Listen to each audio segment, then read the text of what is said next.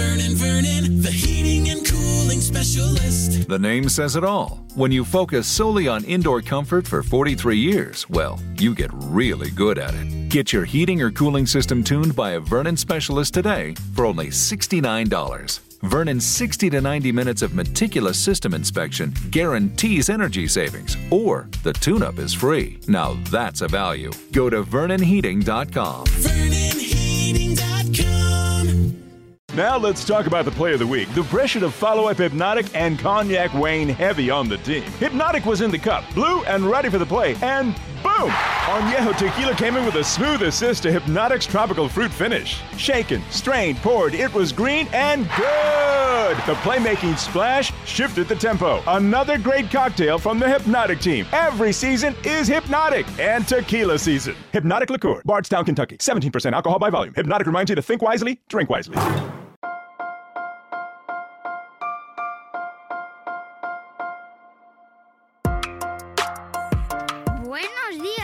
Esfera. Buenos días, Madre Esfera, con Mónica de la Fuente.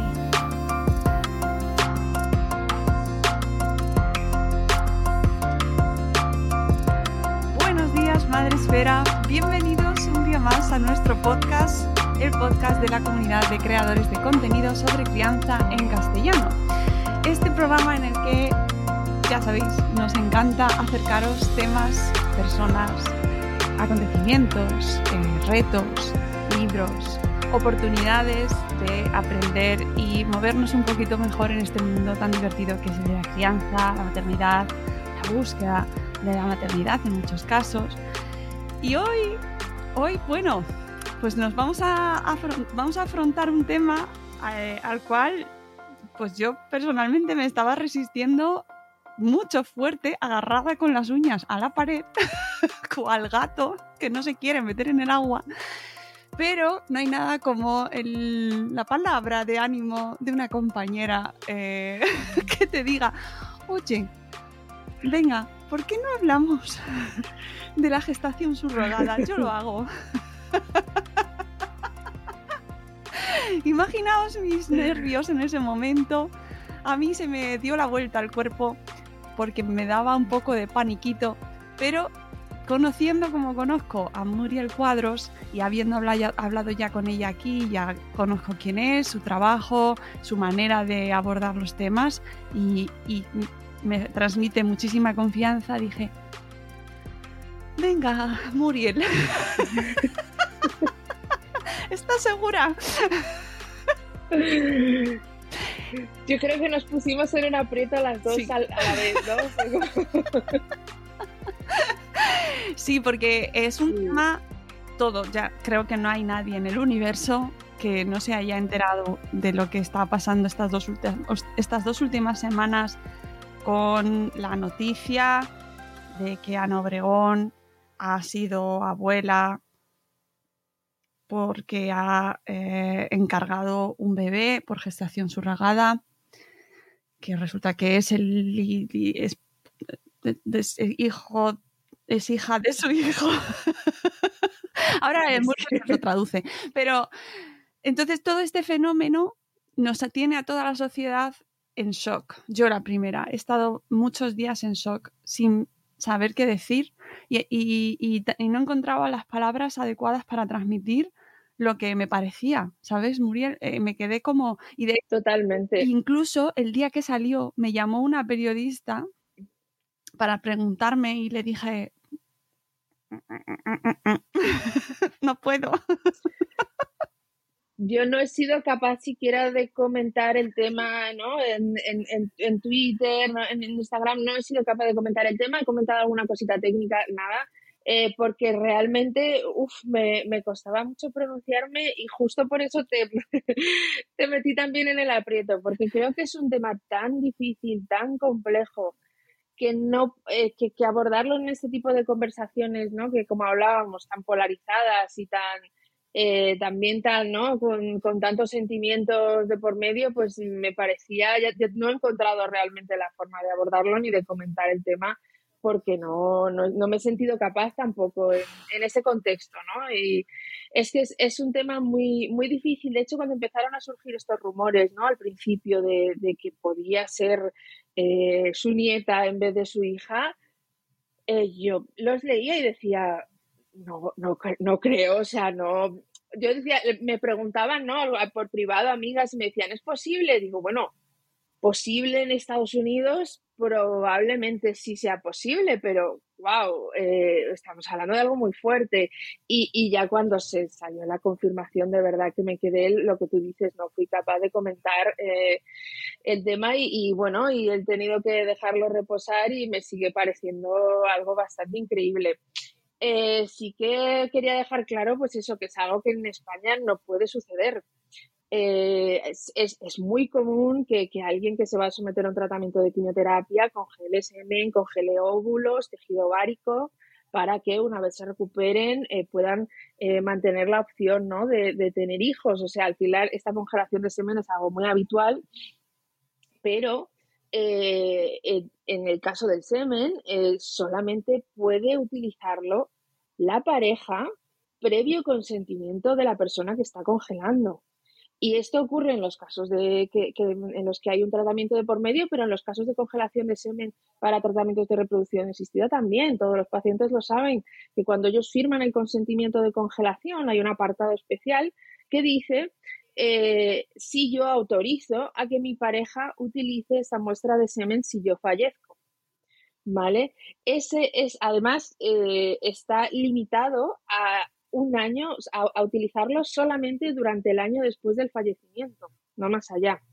Entonces, no solamente es un consentimiento que da la persona en, vida cuando congela, sino que tiene un tiempo limitado. Eh, que bueno, eso sería discutible si un año es suficiente, ¿no? Para pasar un duelo y pensar en, en, tener un hijo, pero bueno, el caso es que la legislación hoy por hoy está así, ¿no? Entonces, es, es un tema que está muy, muy limitado y que no podría ocurrir. O sea, ninguna madre a la que por desgracia eh, haya pasado por este fallecimiento de su hijo podría utilizar esa muestra porque no es suya. Entonces, todo esto que, que ha podido hacer Ana Obregón tiene que haber sido organizado previamente por su hijo. ¿Vale? o haber congelado muestra aquí en España y él haber hecho el traslado a Estados Unidos, o directamente haber congelado muestra en Estados Unidos, que yo es la parte que desconozco, no sé cuál, cuál de, las dos cosas ha ocurrido, pero ha, sido, ha tenido que ser algo que el hijo eh, haya organizado eh, previamente, porque si no, nadie puede coger una muestra que sea, da igual que sea tu hijo, no es tu muestra. Digo que la única opción es la pareja, previo consentimiento y durante un año. Entonces, claro, esto en España pues no, no puede ocurrir, ¿no? Ya no solo porque no haya gestación subrogada, sino porque es que no, no se pueden utilizar las muestras así, ¿no? Eh, entonces, claro, para todos es un shock. Ya no vamos a entrar en toda la parte de cómo se gestiona un duelo o cómo va a ser el crecimiento de esa niña, porque no somos profesionales de eso. No, claro, no, no, no, no es la idea. Eh, y es que este caso, además, como bien sabes y bien indicas, tiene múltiples dimensiones que considero que se deben abordar eh, con rigor, creo. Eh, que podríamos hablar como buenas eh, tertulianas de todo, seguro, porque estamos en el mundo y lo podríamos hacer pero no queremos. No, exacto, no, no vamos a entrar ahí pues porque no, exacto, no, no, yo no soy profesional de esos temas, puedo tener mi opinión y tú y yo tomando un café podemos comentar lo que queramos, pero no, no es, eh, no es lo que, ¿no? lo que venimos a hablar, que ya es suficientemente complejo. claro, además para la gente que no te conoce, porque a, lo mejor no ha escuchado el podcast anterior o no te escucha o no te conoce de redes, eh, Muriel, Muriel Cuadros es, eres embrióloga clínica senior certificada por la Sociedad Sociedad Europea de Reproducción Humana y Embriología, eh, que actualmente formas parte de la Comisión Permanente del Grupo de Interés de Embriología de la Asociación para el Estudio de la Biología de la Reproducción. Hace más de 10 años que te dedicas a la embriología y en este tiempo de forma, tu formación... 13 acabo de cumplir. 13, 13, madre mía. 13 acabo de cumplir. Hay que, hay que ampliarlo ahí. Eh, y, durante este tiempo tu formación ha ido ampliándose cada vez más y sobre todo abriéndose a distintos cambios. Como vemos, la vida eh, crece y se abre para camino.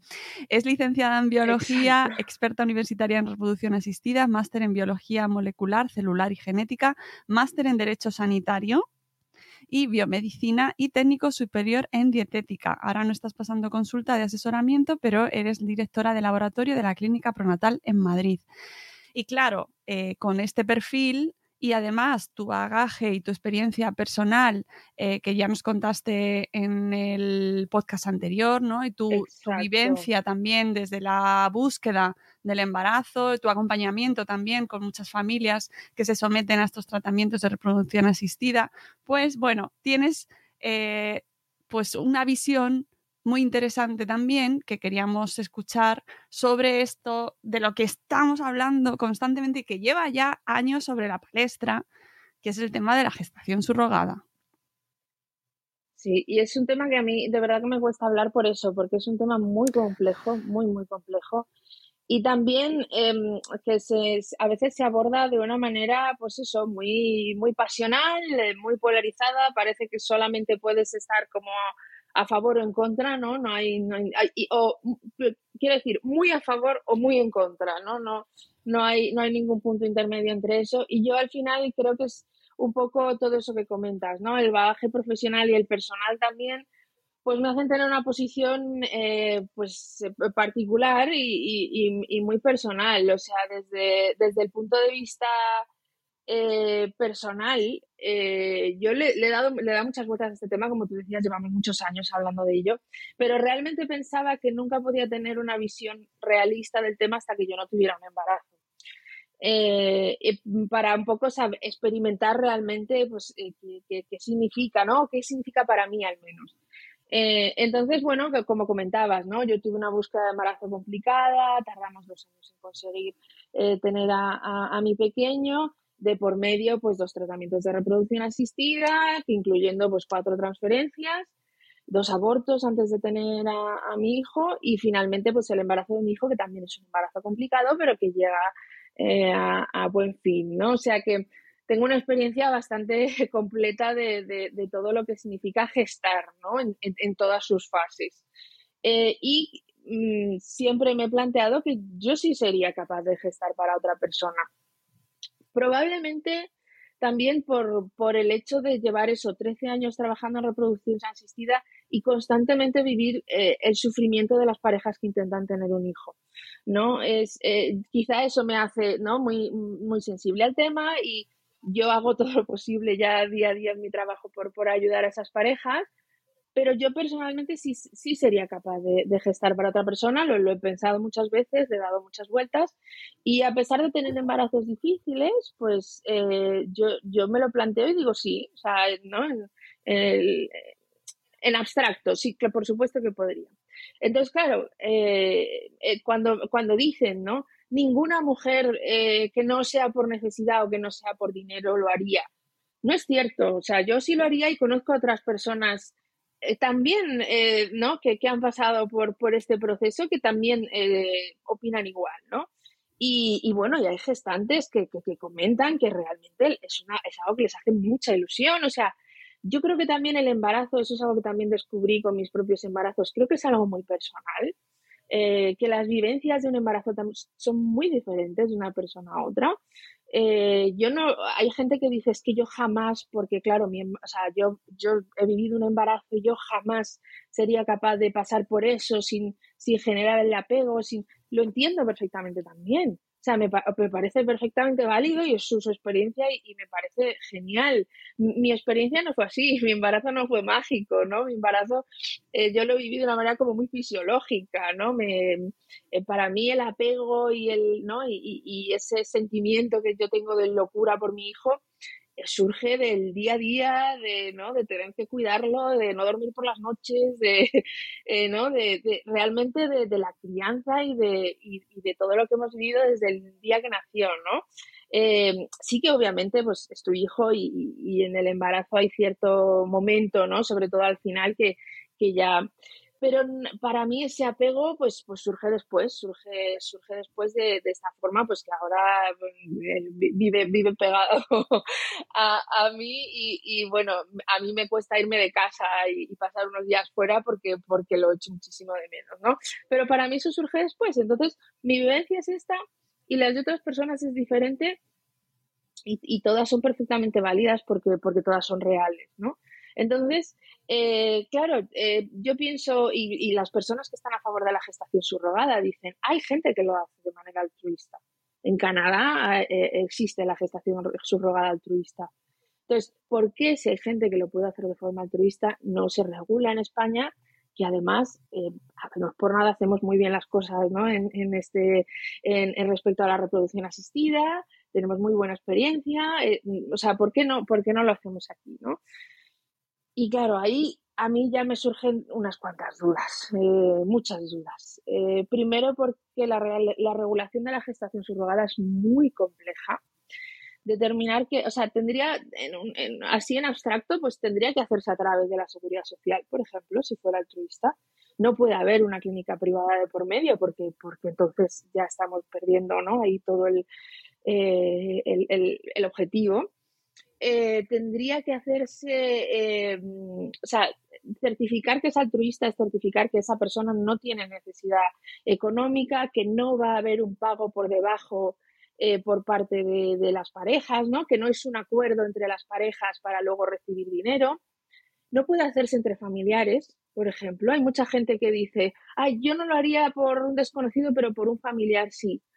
En, una regulación estricta no podría hacerse por familiares porque es muy difícil certificar que ese familiar no está siendo presionado.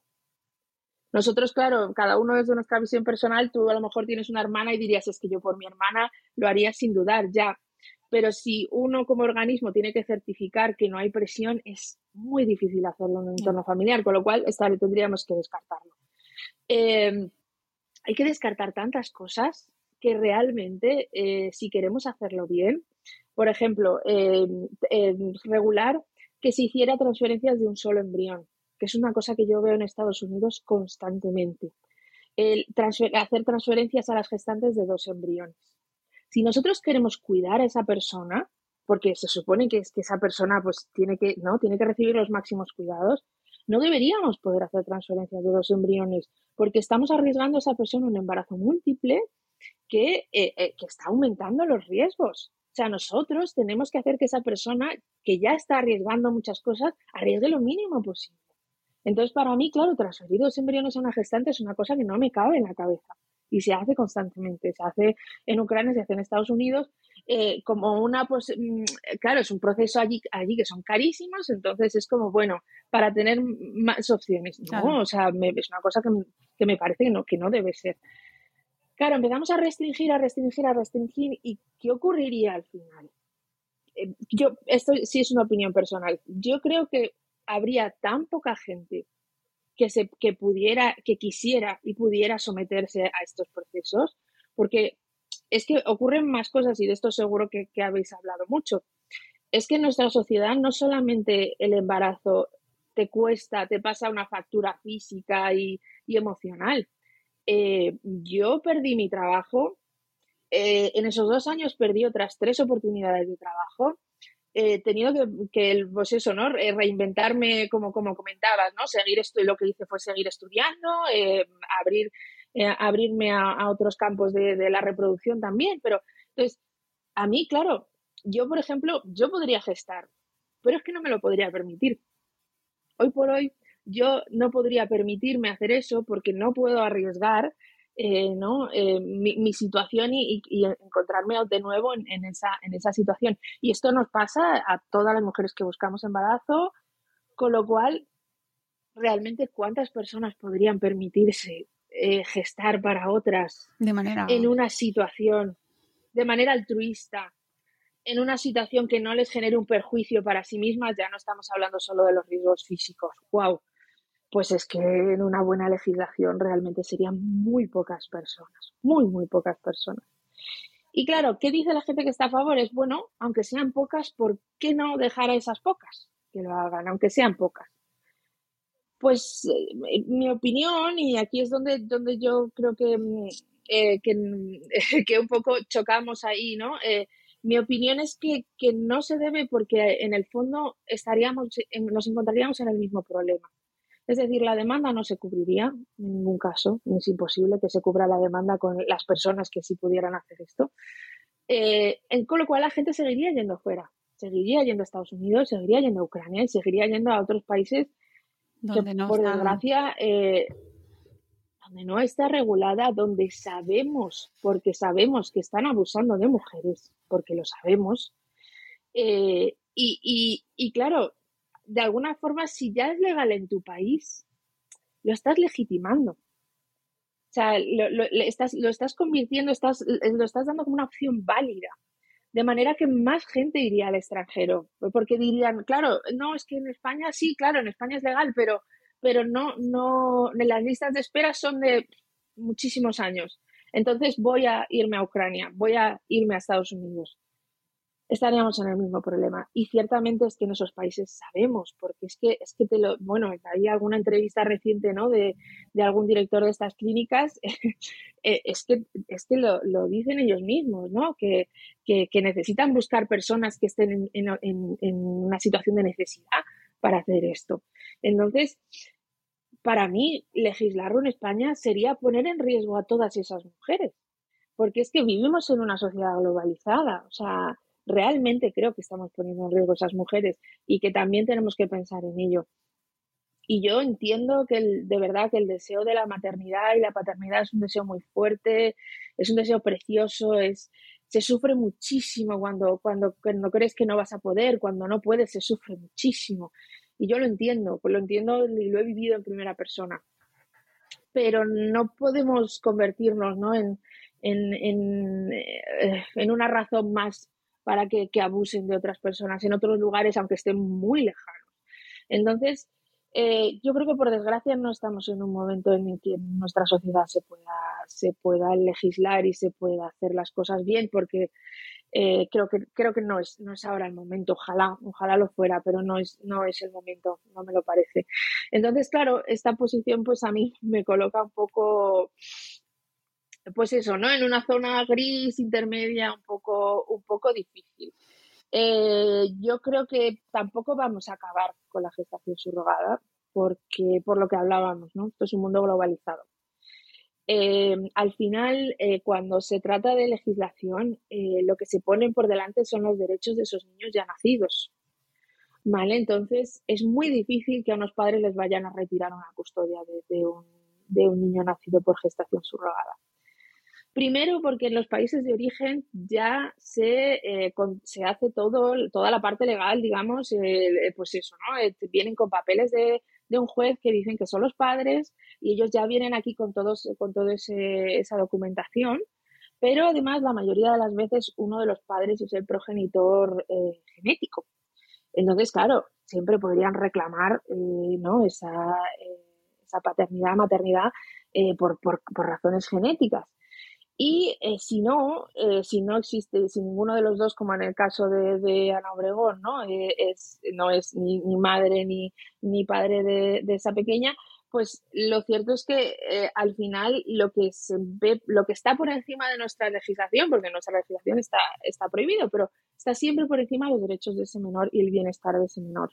Entonces, al final es muy difícil. Ha habido algún caso, no, recuerdo ahora mismo si creo que es en Italia, eh, donde sí se, ha retirado una custodia, pero es prácticamente imposible que, una custodia se, se, retire porque se vela por ese bienestar de ese menor que ya está aquí, que ya ha nacido, ¿no?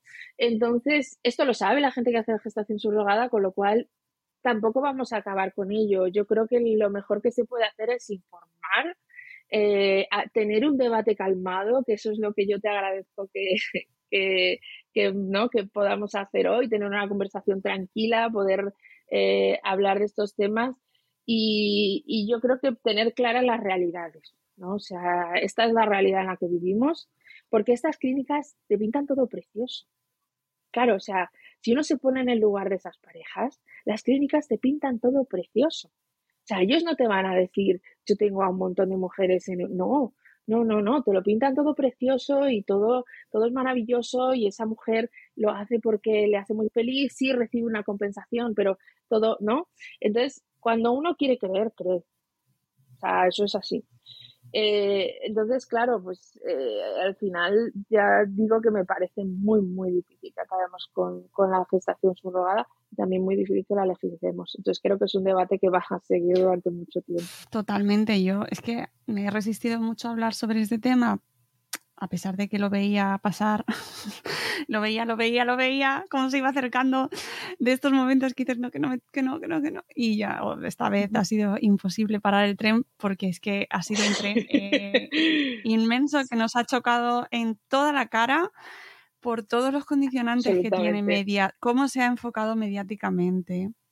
Eh, que a mí eso también me, me, me, aterra. eso es tremendo. Claro, ¿no? Como insisto, y que, no quiero personalizar y además que muchas veces cuando hablas de esto te, mm, te, acusan de no empatizar con el dolor de esta persona, que yo, de verdad, o sea, mm, es que no, no tiene que ver una cosa con la otra.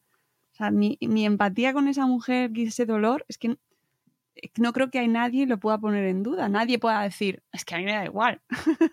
no creo que nadie tenga esa sangre fría de decir, me da lo mismo que se le haya muerto un hijo, porque creo que es lo más doloroso que te puede pasar.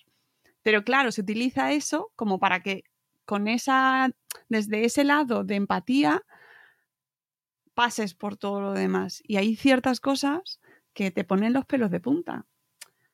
Y que, y, pero bueno, en fin, que, que había que abordarlo y lo vamos a tener que seguir abordando y que mm, yo te agradezco muchísimo que abrieses ahí y que abras el, camino porque, porque es la manera, creo, de hacer algo, no sé, de, mm, salir de ese ruido en el que estamos metidos ahora mismo, que solo veo debates de... Pero es que está bien, pero es que está mal. Y que entiendo, porque yo misma me lo digo a mí misma. pero esto está aquí.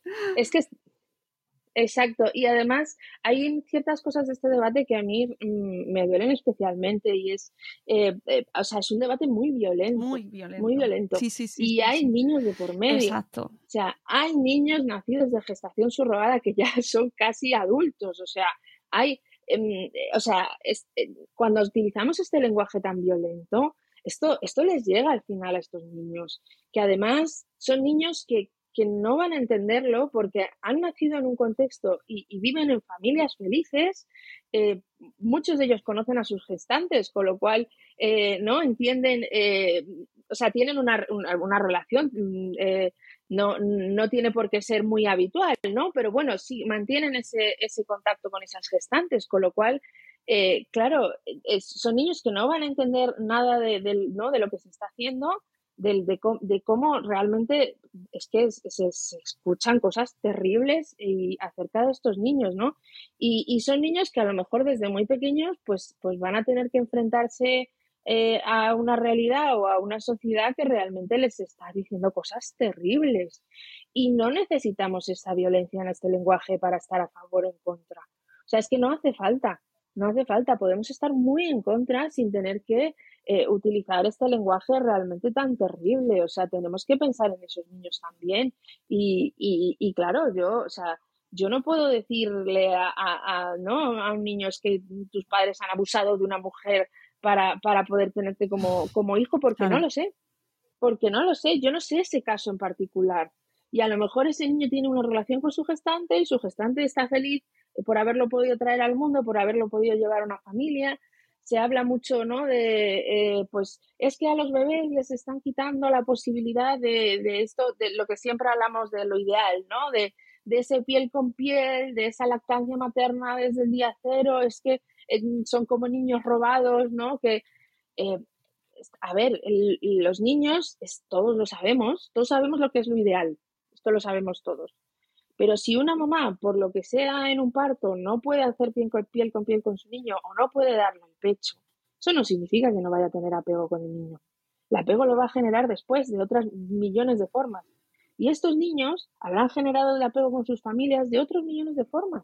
De manera que no, ellos no tienen por qué entender y no tienen tampoco por qué sufrir la violencia de este debate. No hace falta. De verdad, hay argumentos de sobra para estar en contra. O sea, intentemos dejar un poco a los niños tranquilos porque, porque si nos encarnizamos cada vez más en este debate, mm, me parece que les puede llegar a, afectar bastante. Now let's talk about the play of the week. The pressure to follow up Hypnotic and Cognac weighing heavy on the team. Hypnotic was in the cup, blue and ready for the play, and boom! Añejo Tequila came in with a smooth assist to Hypnotic's tropical fruit finish. Shaken, strained, poured, it was green and good! The playmaking splash shifted the tempo. Another great cocktail from the Hypnotic team. Every season is Hypnotic and tequila season. Hypnotic Liqueur, Bardstown, Kentucky. 17% alcohol by volume. Hypnotic reminds you to think wisely, drink wisely. If you get a custom tailored suit, it's going to fit perfectly and make you look great. Think about that with a Noble First for your organization. No matter what the size of your company is, a Noble First will analyze your data and collaborate with you to custom tailor digital solutions so you can focus on making your organization grow. When it comes to data centric solutions specifically for your organization, choose a Noble First. A Noble First makes living simple. See for yourself at ennoblefirst.com, E N N O B L E first.com. Hmm. Eh, tú desde tu experiencia profesional um, habéis eh, al principio me imagino que cuando empezasteis a trabajar eh, todo esto parecía milagroso, ¿no? Eh, ¿crees, ¿Crees que, y incluso también habréis recibido, bueno, entiendo que habrá argumentos en contra. Sé que hay gente que está en contra incluso de la, de la ovodonación, de la donación de, de gametos. Sí, sí, sí, sí, sí, sí, Y, hay, y eso por razones hay una parte similares, de hecho. Está...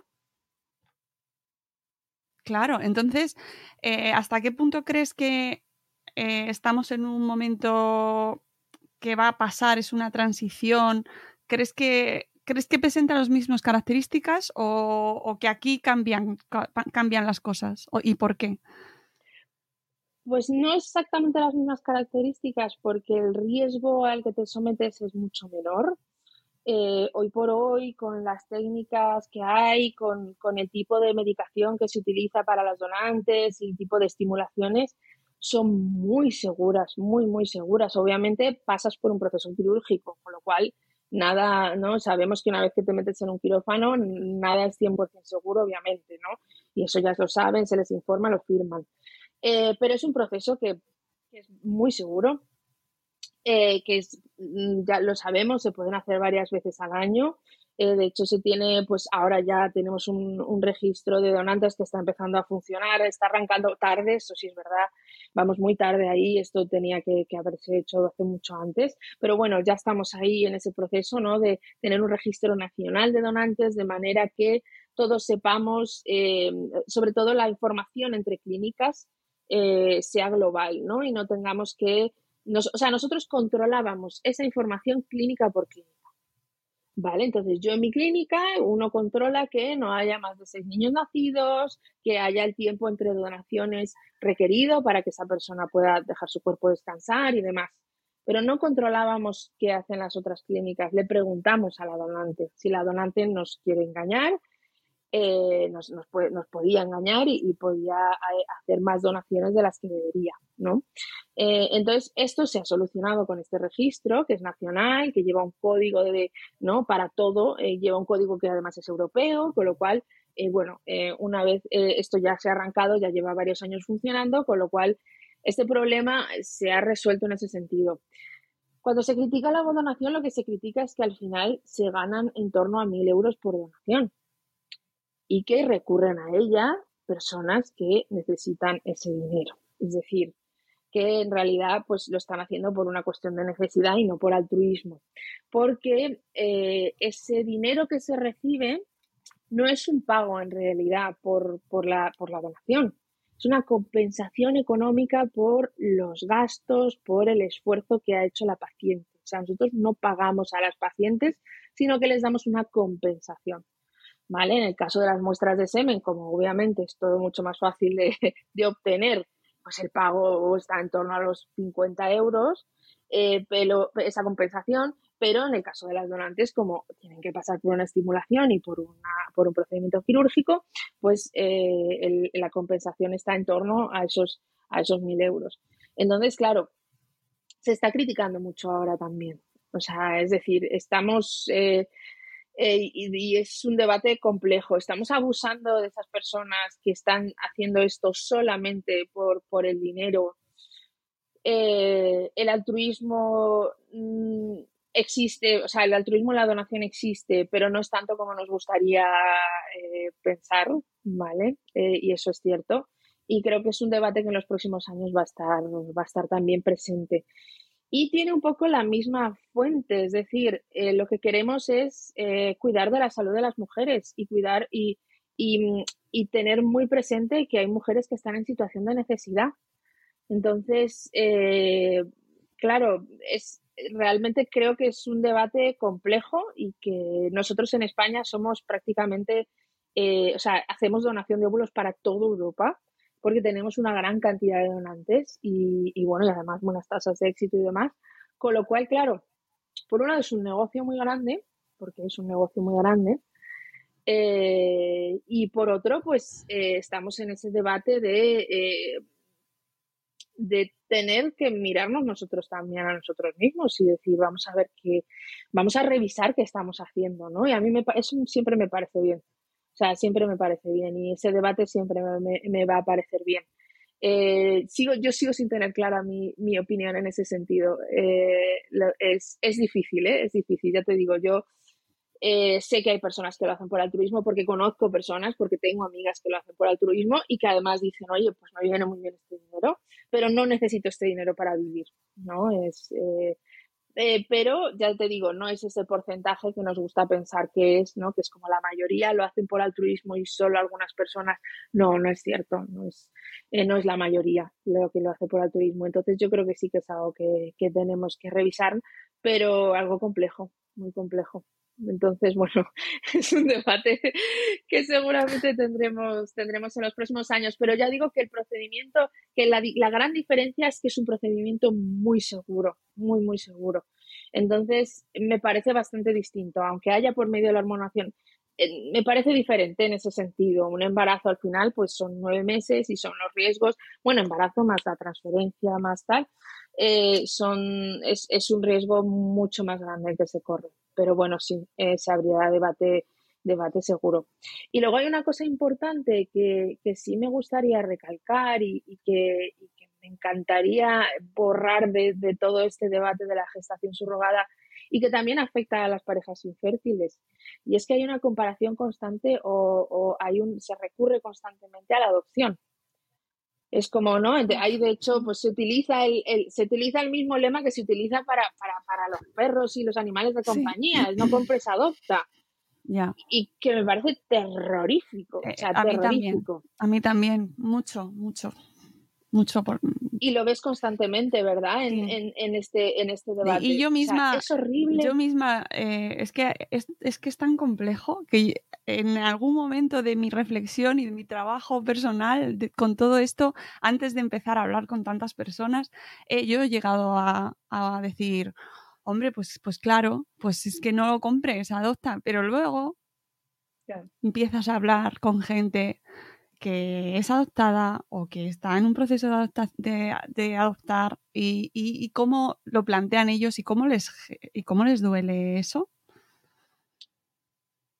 Exacto, es que es por eso hablábamos de la violencia del lenguaje que se utiliza, claro, ¿no? Es, claro. Eh, es, es, como, eh, o sea, es un lenguaje muy violento para las personas adoptadas, para las personas que están buscando una adopción, porque es que es, una adopción es un proyecto de vida.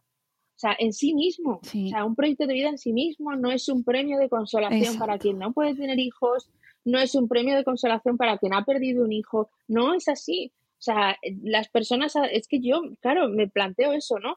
Personas adoptadas que de repente digan, pues, ¿y mis padres me querían a mí de verdad? O, o, o, es que no pudieron tener hijos y entonces yo soy como, ¿no? Un, sustituto.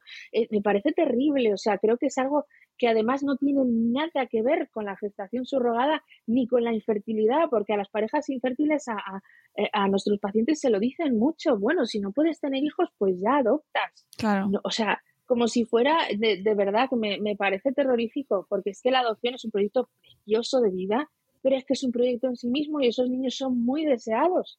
Entonces, no, no, no entiendo meter en este debate todo, eh, todo ese, además eso, de, de, de, una forma tan, tan terrible, es que a nuestros pacientes les pasa constantemente.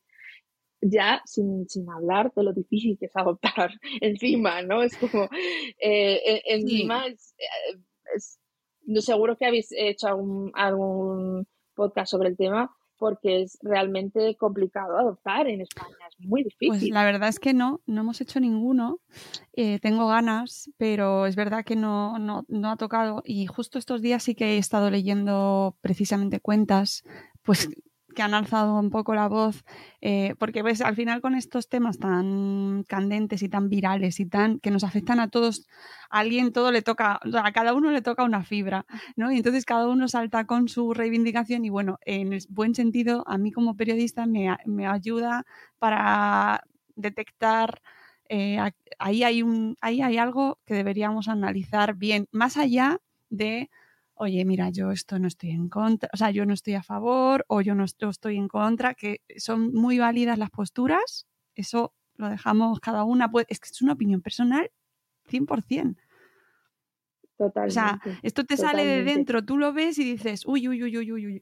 O, ah, pues no le veo problema, ¿no? Y entonces, ¿cómo, ¿cómo decides en función si hay una opinión mejor que la otra, ¿no? Pues al final lo que se basa es en intentar analizar pequeñas dimensiones de todo este fenómeno y ver, ver por dónde vamos a tirar, porque al final como sociedad tenemos que encontrar un, no sé, un lugar común desde el que encontrarnos, porque esto está pasando y la ciencia está avanzando muchísimo. O sea, eh, sabemos Además, esto tú lo sabrás mejor que nadie, ¿no? Cómo se está avanzando a la hora de, la, de, de, trabajar con esas células, de trabajar con esos embriones, de qué cosas se pueden llegar a hacer. Sí, estamos, bueno, recientemente, pues, eh, ya, ya, sabíamos que se había hecho, ¿no? Eh, para, para, parejas que, que tienen eh, ellas, ¿no? alguna enfermedad mitocondrial, pues esta técnica, ¿no? De transferir, o sea, coger un óvulo de donante quitarle el núcleo de ese óvulo y coger el núcleo del óvulo de la, de, la que sería la madre para ponerlo dentro de eh, este óvulo eh, de donante. Lo que significa que sí, el núcleo y el ADN y los cromosomas eh, son de la madre, pero el resto de las células de la donante, que es donde están las mitocondrias, que son las que tendría enfermas la madre, ¿no? Y, ya hay nacimientos eh, de, esta técnica. O sea, estamos hablando de una técnica complejísima, ¿no? Eh, pero ya hay nacimientos de esta técnica y esto se había hecho para, para esas enfermedades, pero recientemente han surgido varios embarazos en los que se ha hecho para personas que no sabíamos la causa de su infertilidad. O sea, ya no enfermedades mitocondriales, sino que no sabíamos qué estaba pasando. No ha sido en España, eh, porque no, en España no, no, se puede hacer esta técnica, pero se, se, ha hecho para ver si conseguían embarazo en personas en las que no encontraban la razón de, de la infertilidad y ya hay nacimientos de estos niños. Entonces, las técnicas avanzan muy rápido, nos van a plantear problemas éticos constantemente, constantemente, una y otra vez, y vamos a debatir como sociedad una y otra vez sobre, sobre estos temas por eso creo que es importante separarlos y bajar el nivel de, el nivel de violencia de los debates.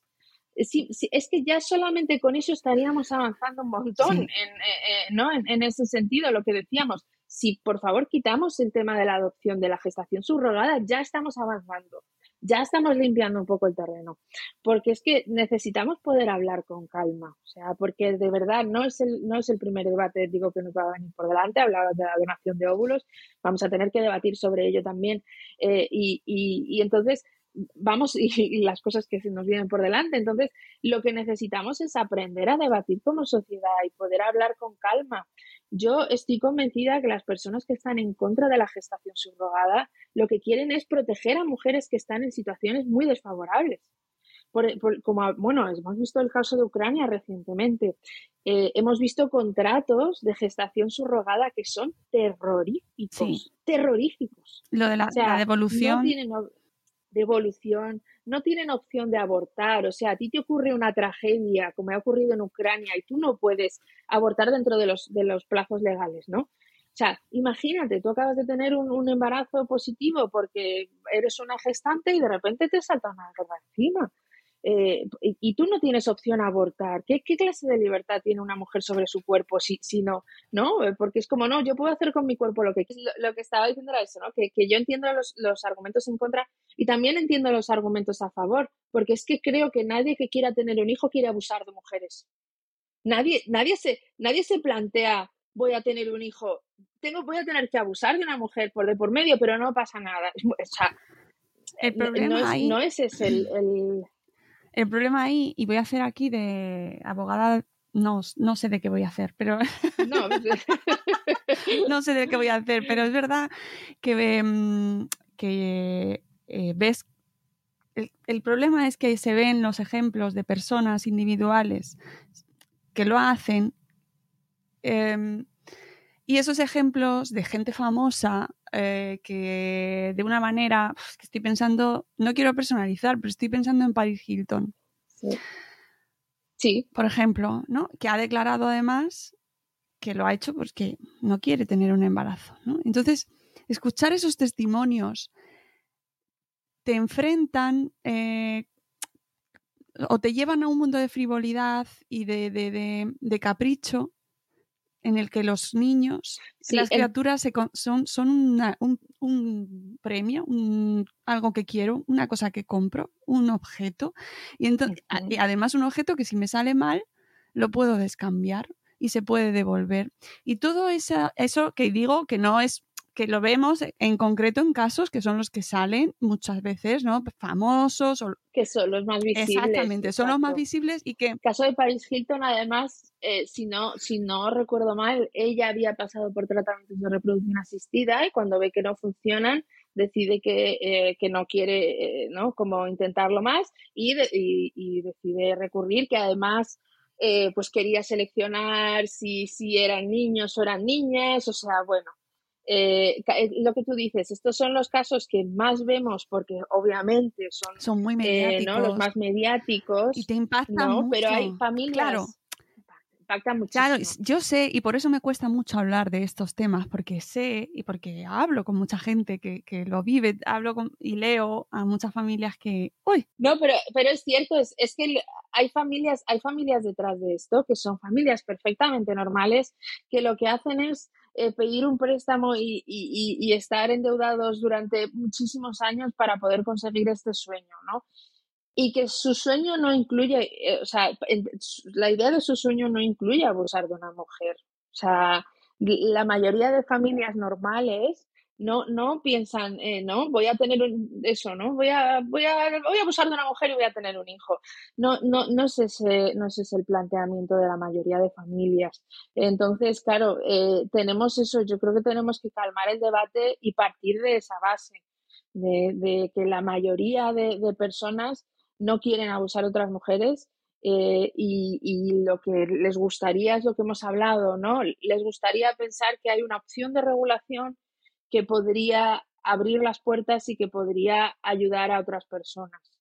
Eh, eso, eso es lo que, lo que les gustaría pensar a la gente que está a favor, ¿no? Eh, entonces, yo creo que esa es la razón por la que hay que, que calmar el debate. Y yo, ciertamente, también hay una cosa que pienso mucho y es que me encantaría que, que este debate, eh, ¿no? Que, que estas ganas de proteger a mujeres vulnerables se extendieran a otro tipo de cosas, como por ejemplo la ropa que compramos eh, a bajo precio la fabrican mujeres vulnerables que están siendo abusadas y que están siendo eh, ¿no? esclavizadas en otros países.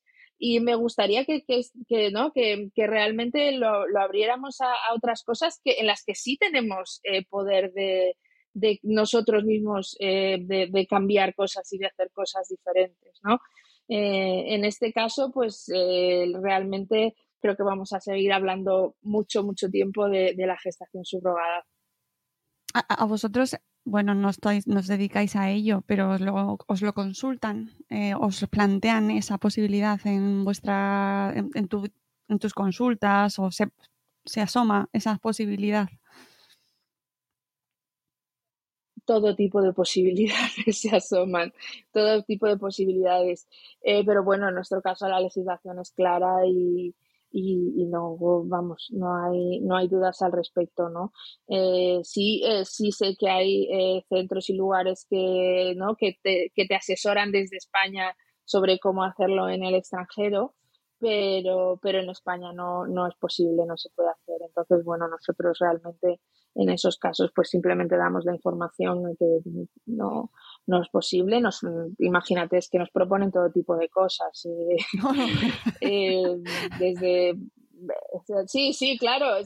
imagínate, la gente viene con ideas de, no, o sea, pues hay mucha gente que no tiene información y que, bueno, pues te plantea las cosas que se le han ocurrido, esto de mi, yo no puedo, pero mi hermana sí, ¿no? Y, y entonces podéis hacer los embriones y no, es gestación subrogada, no se puede hacer. Entonces, bueno, pues simplemente se les, se les da la información y, ya está.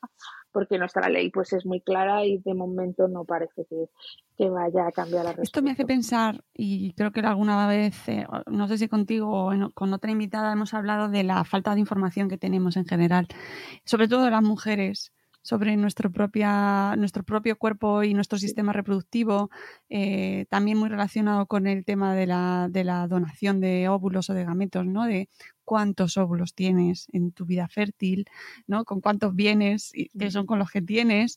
Eh, es que todas esas cosas no se saben cuándo, a partir de cuándo vamos a empezar a tener hijos, si es que tenemos, queremos tenerlos y qué consecuencias tiene empezar a esa edad, ¿verdad? O, o qué has hecho que todo eso de, aquellos polvos, nunca mejor dicho. Absoluta, absolutamente, absolutamente. Eh, y es algo que siempre eh, pues hemos intentado. Eh, sí que sé que hay una, ahora la Asociación Red Infértiles sí que está promoviendo un, pues poder hacer, dar esa información en, en institutos, ¿no? De una forma, lo que pasa es que lo están haciendo ellos de forma individual. Yo creo que es algo que tendría que entrar directamente eh, ¿no? En, el currículo de, de, nuestra educación, eh, ¿no? Dentro de una clase de biología eh, normal y corriente, todo esto debería estar ya incluido, ¿no? saber, el primer miedo de las donantes, por ejemplo, es decir, oye, estos son los que dono, entonces los voy a perder. Y no, o sea, no para nada, para nada, porque lo que hacemos nosotros es eh, eh, hacer crecer todos esos folículos que hay, pero esa donante no está eh, perdiendo esos óvulos, sino que ella va no, no, va a tener ningún problema de fertilidad más adelante, ni va a, a, necesitar, entre comillas, esos óvulos que donó para nada, ¿no? Entonces, pero esto viene de, de, eso, ¿no? De, no, de no tener esa, esa información y, realmente es muy, muy, muy necesario que esto, que esto entre. ¿no? Estamos hablando ahora mucho de la educación sexual, eh, pero es que la educación en fertilidad va muy unido y estamos, y estamos ahora mismo en un momento que, que es muy, muy necesario que esto entre. Mm. Sí, a mí me parece que está en la base al final de, del el desconocimiento, ¿no? Está en la base de este debate así tan encendido, en el cual además habla todo el mundo, todo el mundo, todo el mundo, todo el mundo, porque es un tema en el que todo el mundo puede opinar. Eh, claro, somos así, y está, está claro, ¿no? Pero, pero que lo que hay de, fondo y que se ve es que no tenemos ni idea de qué pasa eh, a cierta edad, eh, de qué pasa todo esto ahora, no, es que ahora quiero congelar quiero congelar mis óvulos para tenerlo más tarde. Eh, o sea, decisiones que se están tomando de una manera como muy, bueno, sí, no pasa nada, no pasa nada, no pasa nada, no pasa nada. y pasan cosas. Exacto. Pero lo y pasa. Eh, tenemos que hablar de, congelación de óvulos, eh, sería muy interesante también, sí porque también hay, hay mucho ahí que, que, sacar y hay mucha información que, que, es necesario que la gente tenga antes de, de congelar óvulos, por lo que tú pues dices. O sea, no es congelar óvulos y bueno, pues ya está, ya lo tengo hecho, ¿no? Ya cuando yo quiera, no, no es, no Siguiente así, no programa, así por desgracia. Congelación de... nos lo apuntamos. Perfecto. Pues, ya lo tenemos. sí, hija, esto es tan fácil como, como quedar. Pues yo creo que, a ver, espero que no se nos haya enfadado mucha gente. Eh, no era una eh, no era sentar cátedra sobre nada eh, porque no es imposible y además es que nos dejamos muchos puntos porque no los vamos a tocar porque es que hay salud mental hay legalidad hay cuestiones mm, hay infinitas que, no, tenemos tiempo ni somos quienes para abordar. El otro día me preguntaban a mí las consecuencias psicológicas de ser madre a los 68 años. Digo, pues no sé. Exacto.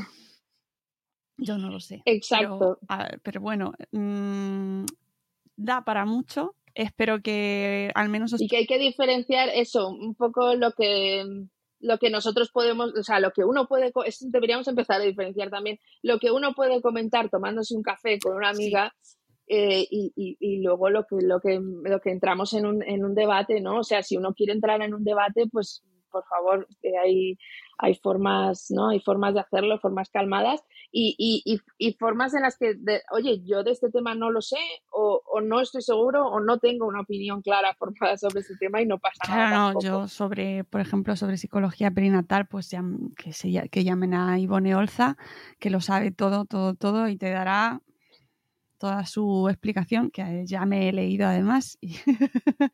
pero, pero bueno, que es un tema muy complejo que sí que quería y me ha, encantado tratarlo contigo de esta manera. Espero que haya sido todo lo respetuosa que Muriel y yo queríamos y que quede claro que, mmm, bueno, pues vamos a tener que seguir hablando de esto, que cada una podemos tener una postura y una opinión personal sobre este tema y que aún así el mundo va a seguir girando y, y las leyes van a seguir, o sea, lo, es que sé que va a avanzar esto, o sea, está clarísimo. Ahora mismo está prohibido, en muchos países en Europa está prohibido, pero nos encontramos con que en el resto del mundo está sucediendo y tenemos que ver cómo se conjuga eso. Así que, Muriel, muchas gracias. Yo te doy las gracias a ti también. Eh, muchas gracias de verdad por darme este espacio y, y es un placer.